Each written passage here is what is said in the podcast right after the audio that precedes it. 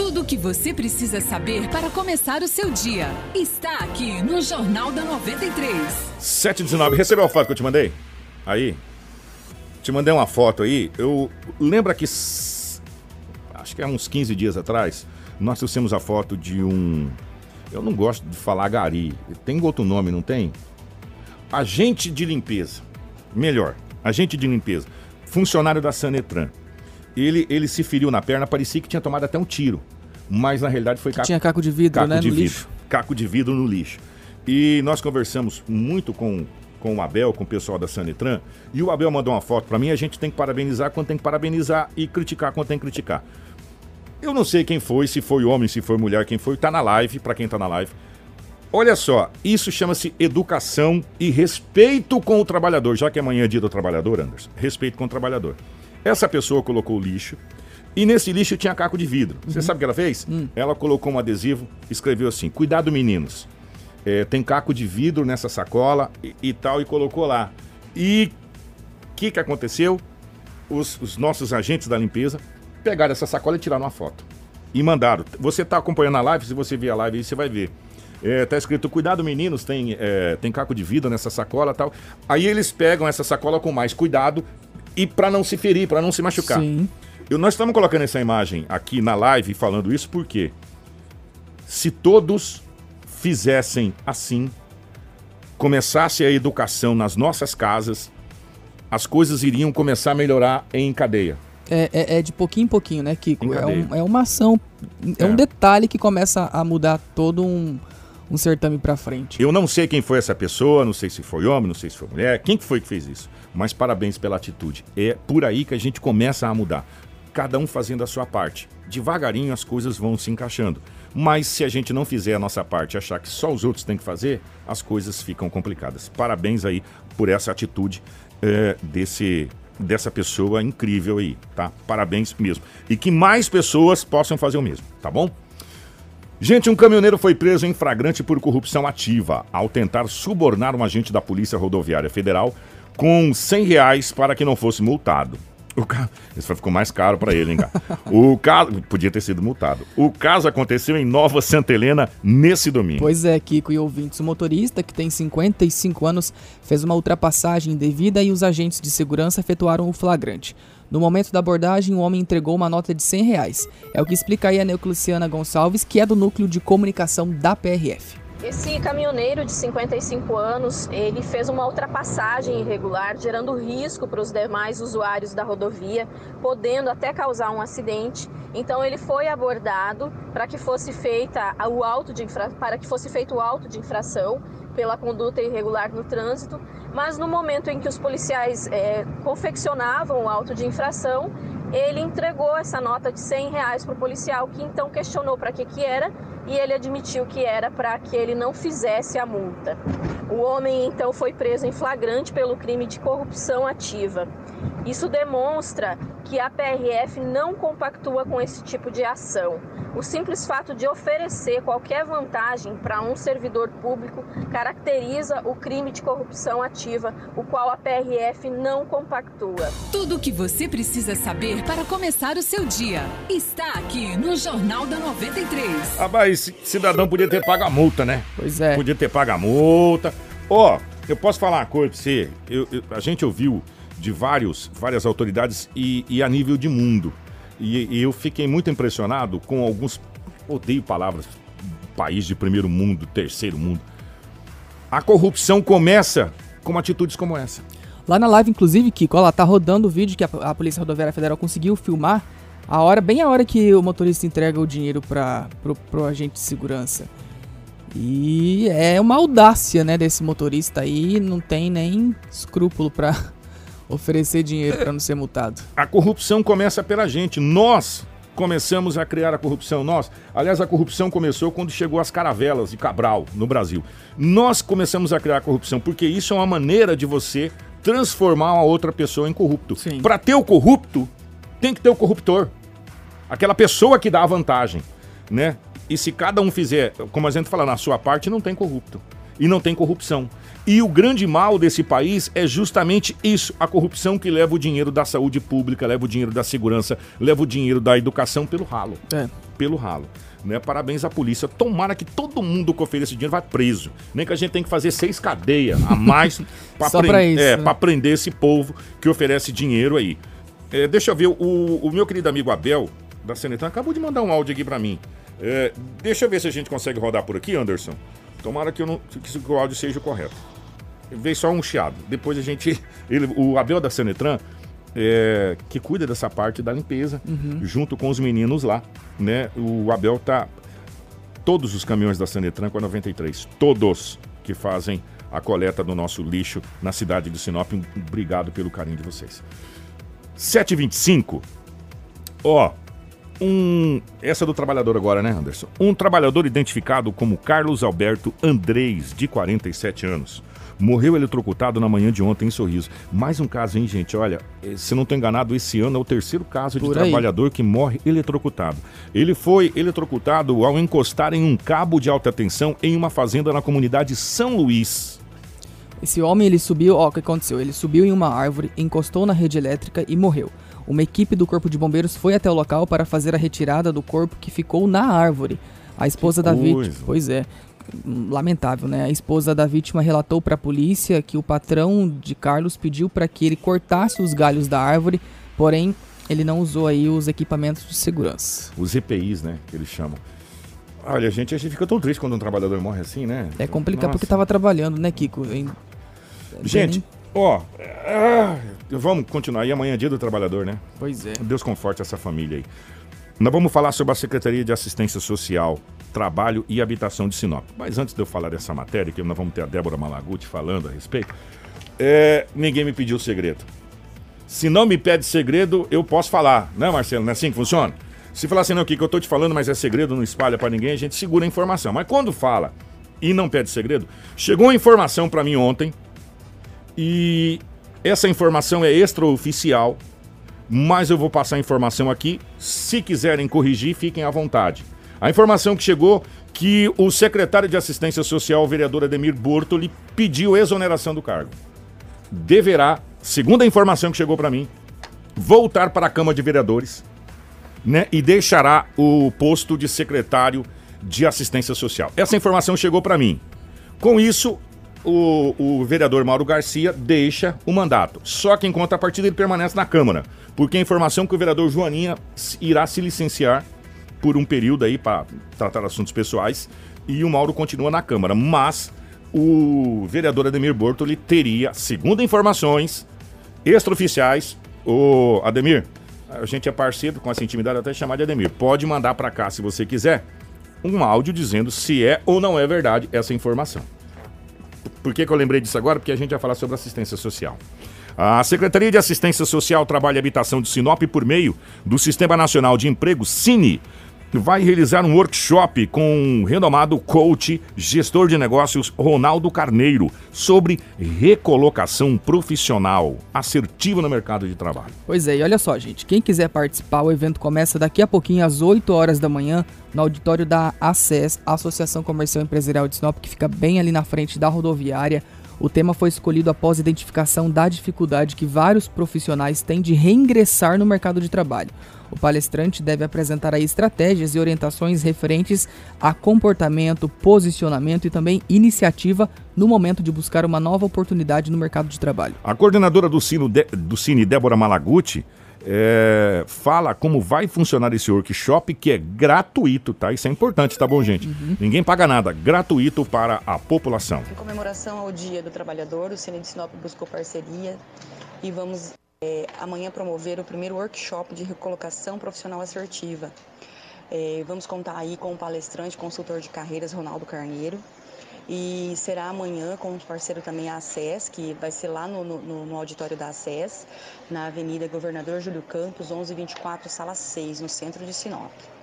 Esse workshop tem quatro horas de duração, das 8 horas às 11h30 da manhã, onde vai ser abordado várias situações e, e várias indagações que as pessoas têm é, nos pedido, porque que existem vagas Existem profissionais para serem colocados no mercado de trabalho e por que, que essas pessoas não estão conseguindo, não estão tendo êxito? Então, é o nosso parceiro Ronaldo Carneiro, que vai fazer, amanhã vai ministrar isso aí, ele tem uma um vasto conhecimento aí na, no mundo corporativo, no mundo laboral, e ele vai poder é, orientar esse, esse, essas pessoas que estão em busca de recolocação, ou mesmo aquelas pessoas que querem buscar é, mudar, ter novas oportunidades. Né? Então será amanhã na CES, mais uma vez frisando, dia 30 do 4, a partir das 8 horas. E isso é gratuito, tá? Os eventos que o Cine vem buscando parceiros aí, a gente faz de forma gratuita a população, como todo e qualquer trabalho do Cine, é gratuito. Informação com credibilidade e responsabilidade. Jornal da 93. Só lembrando como essa matéria foi gravada ontem, é hoje. Sim, sim. Tá? Hoje que acontece é esse workshop. O, o Abel da Sanetran é, nos mandou um áudio aqui, Anderson, a respeito daquele, daquela foto que a gente mostrou na live agora há pouco. É, eu não sei, de, desse cidadão, vamos colocar assim, é, ou cidadã também, sinopense que fez essa. colocou o adesivo dizendo que tinha caco de vidro no lixo. Vamos ouvir o, o Abel. O Abel, obrigado pelo carinho, tá? Bom dia. Bom dia, meu amigo Kiko Maravilha. É isso aí, meu amigão. É, então agradeço ao pessoal de Sinop aí, essa atitude, esse morador aí, que usuário do lixo aí, que embalou esse lixo corretamente aí, né? Que a gente tem muito problema com esse corte de vidro, faca, essas coisas, né?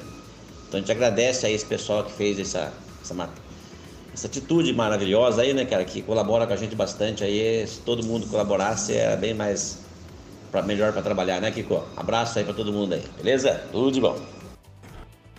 Maravilha. Obrigado, Abel. O Abel é um, é um amigo, é um parceiro que sempre está mandando ah, as informações para a gente aqui. E a gente fica tão feliz com atitudes como essa. 7h31, nós vamos falar de um assunto muito importante agora. Tudo o que você precisa saber para começar o seu dia está aqui no Jornal da 93. 7 horas e 31 minutos. Nós, desde o começo da semana, a gente vem, aliás, desde a semana passada, né, Anderson? Semana passada. Noticiando tragicamente o que está acontecendo na saúde pública de Sinop. Inclusive, inclusive, com vidas perdidas de crianças. Nós tivemos dois óbitos na UPA de crianças nos últimos sete, oito dias.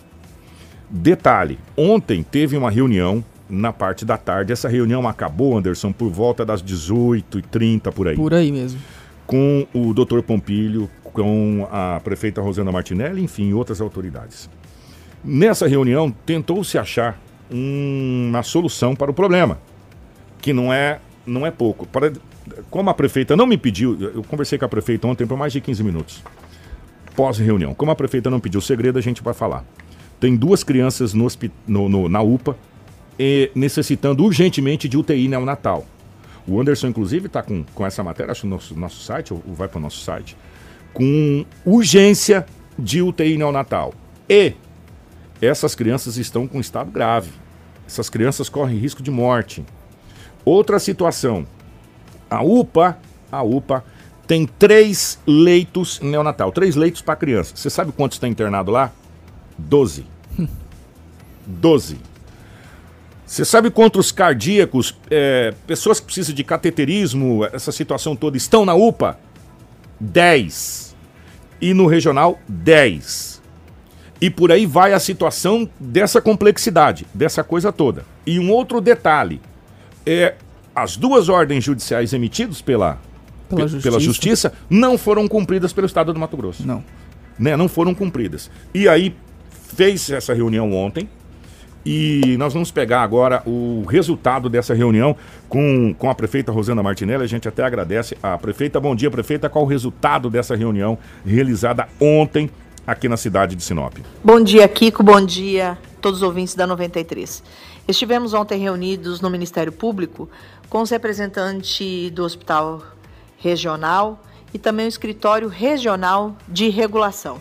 Ficou acordado é, com o promotor que vai estar marcando uma reunião urgente com o secretário de Estado para que possa deliberar eh, e resolver definitivamente a situação dos casos de alta complexidade que estão na UPA devido à falta de vagas no hospital regional.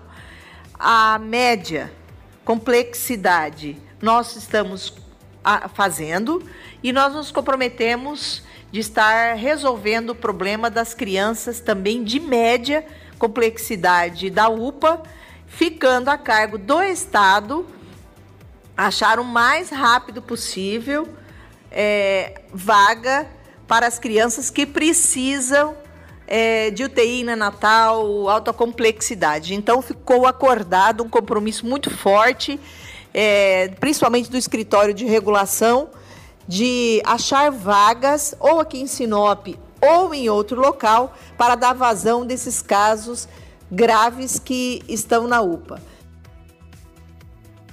Tá aí uh, uma síntese do que foi a reunião ontem. Na realidade, é, em off, Anderson, o que ficou definido é o seguinte: o doutor Pompilho, é, segundo a informação, talvez hoje ainda vai conceder uma, uma coletiva à imprensa para falar a respeito dessa situação. Mas, a priori, será convocado o secretário de Estado, né, o secretário de Estado, para uma reunião com o Ministério Público.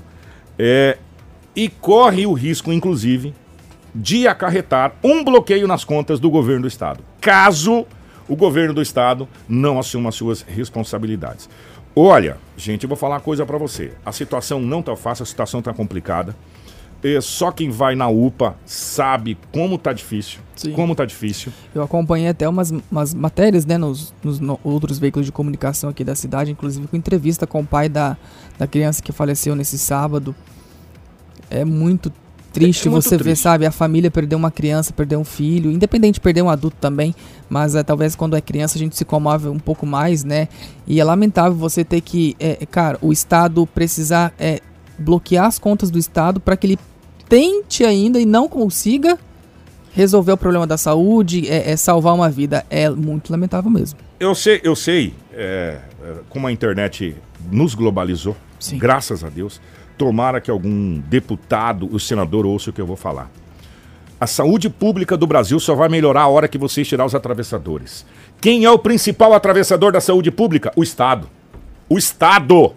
O Estado. Desde quando foi criado os estados, que é o maior atravessador da saúde. Por quê? Ele pega o dinheiro.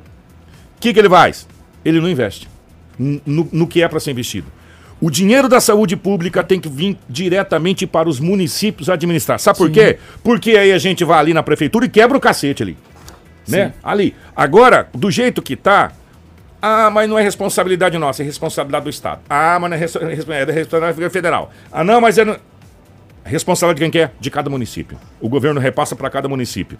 Os polos, no caso Sinop. Exemplo, tá, gente? Exemplificando. Colocando Sinop porque a gente atinge 33 municípios que pega 33 municípios, vai receber uma fatia maior e cada município que utilizar da saúde pública vai repassar um pouquinho para cá. Isso. Ponto. Você vai ter uma saúde pública onde não tem atravessador e onde não pega esse dinheiro para outras coisas. Quando quiçá não vai para corrupção, como já foi mostrado aí, inclusive em Operação Lava Jato. E quantos secretários de saúde do estado do Mato Grosso foram presos? É só vocês pegar um pouquinho a história, que a gente tem a mente muito curta, né? Quando a coisa não, não presta, a gente lembra bem. Quando a coisa é boa, a gente não lembra. Secretário de Estado de Mato Grosso de Saúde foi preso.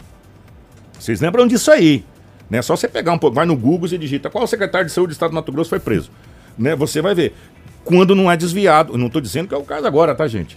Nós estamos fazendo um balanço no, no geral. E isso não é só no Mato Grosso. Isso é em todos os estados da federação enquanto os municípios não tiverem autonomia, porque o seu munícipe, aquele que precisa, aquele que precisa do atendimento, vai na prefeitura, vai lá e faz panelaço, sei lá o quê, não vai resolver. Vai ficar sempre esse jogo de empurra. Ah, a culpa é, é do Anderson. O Anderson, não, eu não, o Marcelo não repassou para mim. O Marcelo fala, não, o Kiko tinha que fazer, mas ele não fez. E aí você não sabe mais é de quem é cobrar. É. Essa é a situação. E o nosso medo é que mais pessoas venham a falecer por falta de atendimento, como é o caso dessas duas crianças que estão precisando com urgência. Eu não sei se já conseguiram essa UTI neonatal, que eu acho difícil ter conseguido de ontem à noite para hoje, né? Segundo, diz que ia até trabalhar a madrugada dentro para tentar conseguir. Se não conseguir, nós temos duas crianças correndo risco de morte internado na UPA. Sim. As palavras foram passadas pela prefeita, não, não sei o que está falando, é que falou para mim essa situação. Então, a gente sabe que é verdade, né? Nós precisamos urgentemente de uma solução. Qual é essa solução? Eu não sei, mas está aí os nossos políticos que foram eleitos para tentar resolver esse problema. Ou pelo menos equacionar por hora esse problema para a gente depois tentar achar uma solução definitiva. O que não pode é ficar do jeito que está. Exatamente. Com família chorando, os seus filhos mortos ou parentes mortos por incompetência do poder público como um todo de poder dar assistência para essas pessoas. É, é, é, é a mais pura realidade. É a mais pura realidade. Vamos soltar um pedacinho da, da, da Patrícia? Quer falar? Ah, Vamos, vamos soltar um pedacinho da Patrícia, porque amanhã não vai ter, não vai ter jornal. Deixar até avisado aqui, né, Anderson? Amanhã nós não teremos jornal. É, só na quinta. É, é só na quinta-feira, tá? E, e esse evento do, do INDEA vai acontecer agora, na, É, na verdade, a vacinação contra a, febre vacinação, aftosa, que começa amanhã, né, dia 1 e vai até o dia 31 de maio, mas a comunicação ela se estende um pouquinho mais, mas é importante, né, é como a diretora do INDEA, a Patrícia Porto, fala, que vacinou já comunica, né, para não acabar esquecendo e não... A gente sabe que os produtores, eles já sabem que, e já fazem isso há muito tempo, senão a gente não teria eliminado a febre aftosa há mais de 15 anos, mas vamos ouvir um trechinho da entrevista que o Lobo fez com ela. Vamos ouvir a Patrícia sobre a vacinação do INDEA e o Mato Grosso é livre da aftosa, hein? Graças a Deus. Então, a gente teve ah, uma mudança importante que é a quantidade de vacina a ser aplicada no animal. Passou de 5 ml para 2 ml, com a retirada do vírus C e uma adequação no veículo para diminuir a reação vacinal. O que que muda isso, Patrícia? O que que muda nessa diminuir essa quantidade de, de doses de vacina? Não, em, em questão de, de, de, de, de mudança no animal, é que vai diminuir a reação, que antigamente o, o animal sofria uma reação ah, cutânea na pele mesmo, né, do- da, da aplicação da vacina, e então vai melhorar, vai diminuir essa reação, e a importância é que a retirada do vírus C, que não, não se encontra mais circulante, foi erradicado, e, e nós encam- estamos eh, nos encaminhando para a retirada da vacinação.